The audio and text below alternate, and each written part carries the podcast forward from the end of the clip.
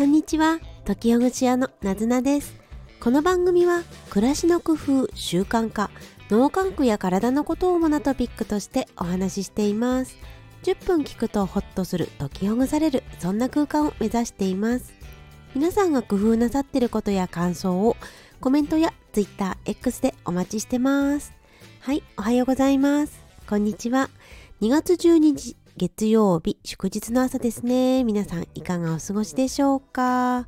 今日まで3連休という方も多いでしょう。そして今日もお仕事されてる方、勉強なさってる方、頑張ってますね。お疲れ様です。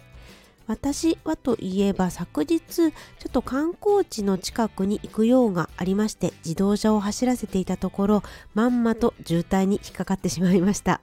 ちょうどそうなんです。住んでいる近くの観光地の近くのところをですね、えー、通り抜けようと思ったところうっかりと市街地のところをいつもの調子で自動車で走らせてしまったんです。そしたらなんとなんとたくさんの方たちが観光地にいらっしゃっていてで道路を横断するのだったりとか歩行道をたくさんね歩いてらっしゃっていてそれで自動車が大渋滞になっていました。私もねその今日がそうだね、たくさんの方が来てそうな休みの日だったってことをちょっと忘れかけていました。なのでね去年の今頃1年前で考えるとその観光地にも人がまばらだったんですね。それが今となってはたくさんの方たちが帰ってきてくれてそれは本当にありがたいことだなと思っています。まあそうは言ってもね あの渋滞はあまり好きではないので今後は休みの日はできる限り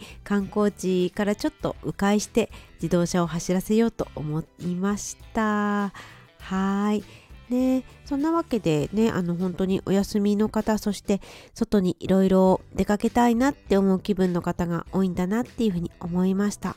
今年ねえっと立春になってからいろいろとやってみたい行ってみたいっていう気持ちになってきますか？実は YouTube の動画でも立春の今の時期に合わせてこんなことをやるといいですよという中で今回のキーワードはウォーミングアップというお話をしました。そしてウォーミングアップの中でもやりたいことをやってみるであるとか始めてみるということをもう少し深掘りしてアップした動画がありますのでぜひぜひ見てみてください。はい。で、このね、やりたいことをやるには、やりたいことを何か見つけるにはどうしたらいいかというテーマの動画なんですが、その中でお話ししたことがいくつかあります。いくつかの中をピックアップすると、やりたいことが見つからない時に昨年のことを思い出す。新年の目標を思い出すといった過去のことを思い出すということ。2つ目が未来の自分を想像してみる。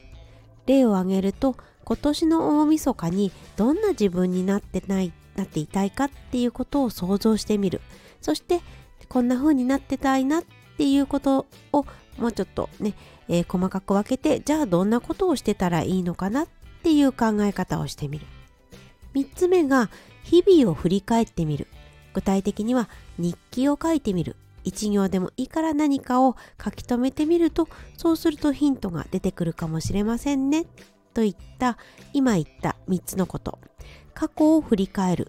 未来を想像してみる。3つ目が日々を振り返ってみる。ということを挙げてみました。そしてこの時にはお話ししなかったんですが別のことを今日はねちょっと違う視点からお話ししたいかと思います。やりたいことをなかなか見つからない時にどうしたらいいかっていうヒント4つ目のヒントになります。それは今年をテーマ設定をしてみるということになります。テーマを決めるということですね。このテーマを決めるというのは私はあの他のコーチングの先生から教えていただきまして、えー、すごく尊敬している大平信孝先生という方がいらっしゃいます。えっ、ー、と行動イノベーションメソッドというものを作られていて非常にたくさんの書籍がありいろいろなセミナーなどもやってらっしゃる方です。この方がねその年であるとか月とかまたは1週間をテーマ設定をしてみるということを提唱されてました。私自身もこれを実践をしてみてあすごくいいなっていうふうに思ったので今日は紹介します。テーマ設定をすることの良いことはまずそのことに注力するあの集中できるっていうこと。そしてそのテーマに沿って進めていくと充実感があるっていうことですね。あとは力が分散しないでそのことをやってるとあこれでいいんだなっていうようななんかしっくりする感じとか、うん、方向性を間違ってないなっていう感覚が生まれます。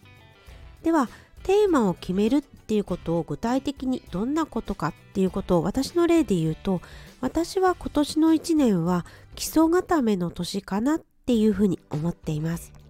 基礎固めかなりざっくりしたねざっくりしたテーマなんですけど、まあ、それはそれでいいのかなっていうふうに思っています。あんまり細かく決めすぎないででキーワードとかでもいいと思うんですよねこんな風に。じゃあ基礎固めって何かなっていうと例えば今やっている音声配信を続けていくこと。それからいろいろなテクニックっていうことを追求していくこと。またはコーチングっっていうことをもっと深めたり学んでいくこと。そして、えーと、一見関係ないと思われるかもしれないけど全然違う分野の基礎というようなものを勉強してみること。そんなことが基礎固めっていう風な一つのキーワードテーマとして設定しました。こういう風に今週はこんなことをしよう今年はこんな風にしようっていうようなキーワードがあるとそれをヒントにいろいろと実際にじゃあどんなことをしたいかなっていうことが浮かんでくるようになります。1週間の例で例えると今週は体をじっくりと休める週にしようであるとかかなり調子が良いから新しいことを始めるような新規の週にしようであるとかポジティブにしようとかアクティブに攻めてみようなんていう風なキーワードが出てきます。これは今1週間というふうに申し上げましたが1ヶ月であっても1年であっても使えますよね。やりたいことがなかなか出てこないなとか逆にいろんなことをやりたくて困ってしまうな選べないなっていう時にこのテーマ設定はなかなかいいんじゃないかなって思いました何かピンとくるキーワードを一つ挙げてみるといいかと思いますし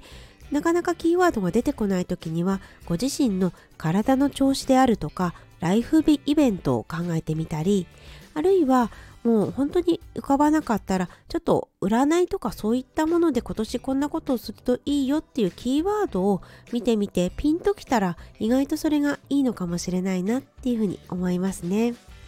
ライフイベントということで言うと就職する予定であるであるとか転職しそうだとか出産を控えているとか、うん、そういうような今年はもうこういうことが起こりそうだなっていうことを中心にじゃあそれだったらどんな風なことをしたらいいのかな？例えば体をいたわる1年間にしようであるとか新しいことを受け入れられるような柔軟性を持つ1年にしようとかね。そういういろんなことが考えられるんではないかなっていうふうに思いました。結構このテーマ設定いいなと思ったので今日はこのテーマ設定の話をさせていただきました。もしよかったらちょっと試してみるといいんじゃないかなって思います。今日はそんなわけで立春にするといいことそれはウォームアップ新しいことを始めることそして新しいことを始めるのになかなか思いつかないという時のためのお話としてテーマ設定ということを挙げてみました。今日も最後まで聞いてくださりどうもありがとうございますよろしければいいねボタンをぜひぜひお待ちしてますそして、そう、YouTube もやってますんで、ぜひ聞いてみてください。それでは素敵な一日をお過ごしください。なずなでした。またね